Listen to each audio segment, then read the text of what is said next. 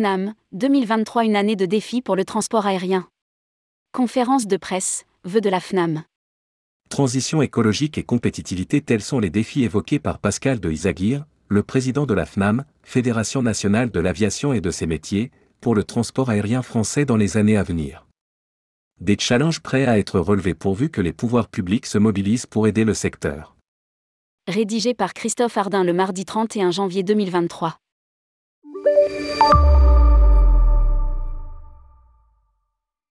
À l'occasion de ses vœux à la presse, Pascal de Isaguirre, le président de la FNAM a voulu ouvrir son intervention sur une note positive.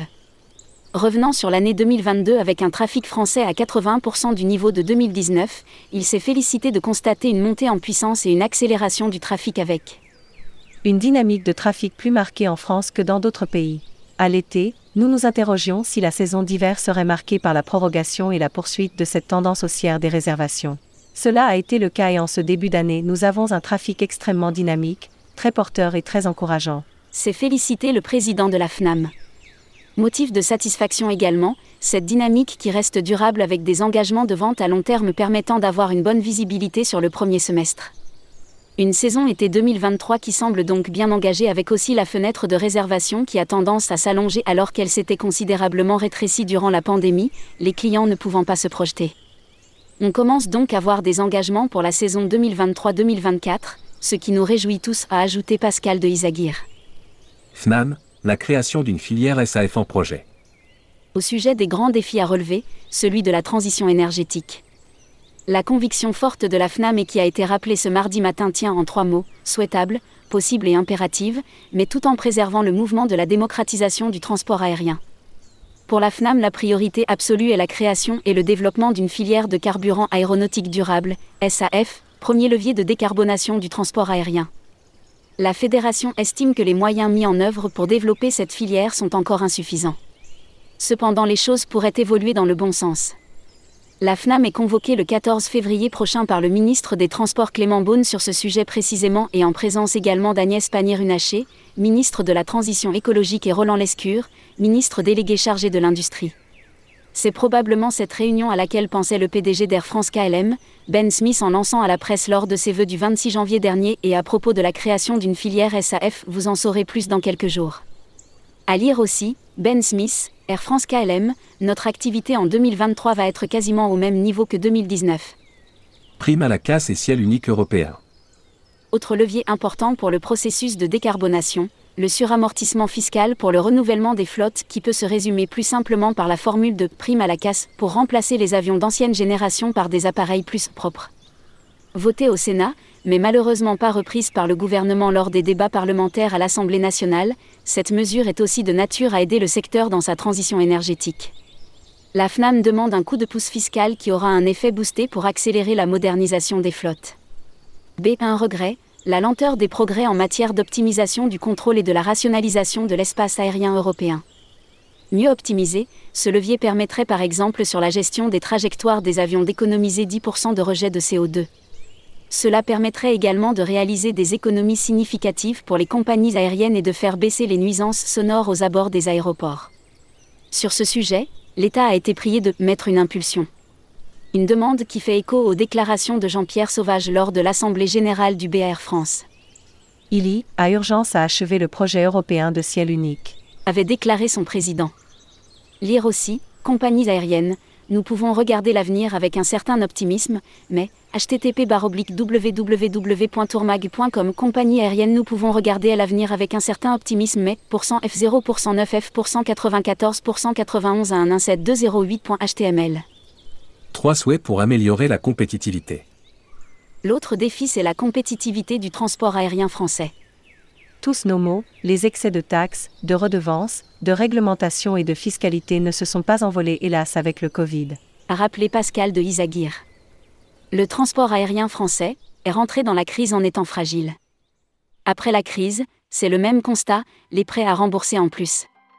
Les années à venir, la FNAM émet trois souhaits la stabilité réglementaire et fiscale, à savoir ne pas alourdir le niveau des taxes et des redevances et qu'il n'y ait pas non plus de modifications au système de régulation aéroportuaire qui régit le cadre des relations financières avec les aéroports.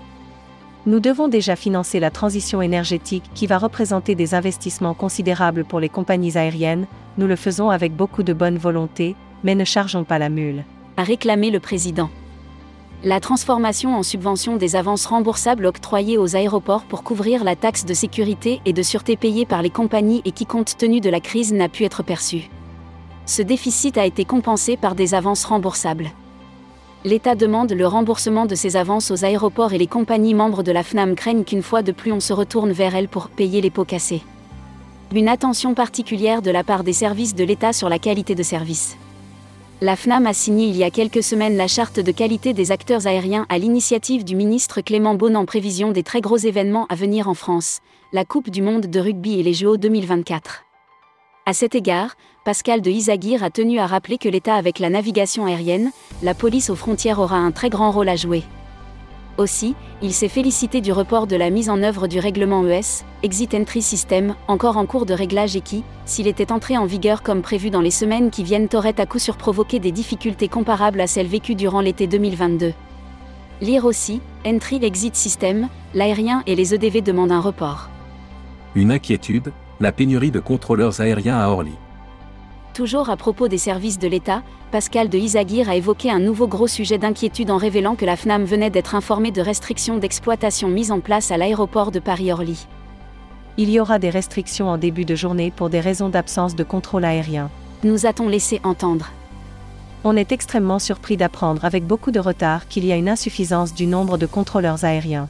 On pensait que ce genre de choses pouvait se programmer comme nous pouvons le faire nous au sein des compagnies aériennes avec nos pilotes s'est inquiété Pascal de Isaguirre. Un bon climat social et des avancées. Le président de la FNAM a tenu à saluer également les équipes de la FNAM quant à la grande qualité du dialogue social avec la signature récemment de huit accords de branche, des accords salariaux pour la revalorisation du SMIC traduisant l'engagement du secteur pour la revalorisation des basses rémunérations qui doit encore se poursuivre avec de nouvelles négociations salariales prévues début février l'attractivité de certains des métiers de l'aérien avec de la pénibilité et des horaires décalés sera également un sujet que la FNAM veut faire avancer durant cette année 2023. L'ombre du Qatar. Au niveau international, la FNAM veut faire évoluer les réglementations au bon niveau, celui de l'Europe de façon à ne pas évoluer dans un magma, une juxtaposition de mesures nationales qui se rajoutent à des mesures européennes voire internationales. Dans ce cadre, l'accord signé entre l'Union européenne et le Qatar, un sujet d'indignation, a été évoqué. Avec les soupçons de corruption impliquant le Qatar, nous considérons qu'il appartient aux institutions européennes de vérifier dans quelles conditions le processus de l'accord entre l'Union européenne et le Qatar a été conduit en 2021. En attendant, nous souhaitons une transparence absolue sur les subventions massives accordées par l'État du Qatar à sa compagnie nationale et qui sont des éléments de distorsion de concurrence extrêmement forts. Nous serons extrêmement exigeants. A affirmé Pascal de Isaguirre. Bientôt de nouveaux adhérents à la FNAM. En synthèse de cette feuille de route établie, le président de la FNAM a rappelé sa volonté de développer le rôle, le développement et l'activisme de la FNAM en 2023 en collaboration avec les partenaires de la construction aéronautique, des aéroports et de tous les autres acteurs de l'aérien. Une étude est en préparation pour identifier les bénéfices socio-économiques pour l'aviation générale et l'aviation d'affaires et ainsi défendre les bienfaits de l'aérien sur l'économie. Aussi il espère avoir de bonnes nouvelles à annoncer quant à de nouvelles adhésions qui viendront renforcer le poids et la représentativité de la FNAM et qui marqueront le souhait d'unité du monde de l'aérien. Confiant, Pascal de Isaguirre a souhaité conclure en faisant part de la conviction des équipes de la FNAM que L'intelligence collective, la technologie et les progrès de la science nous permettront de résoudre ce problème de décarbonation plutôt que des mesures contraignantes, coercitives et voulant imposer une décroissance du transport aérien. Publié par Christophe Hardin. Journaliste Airmag, tourmag.com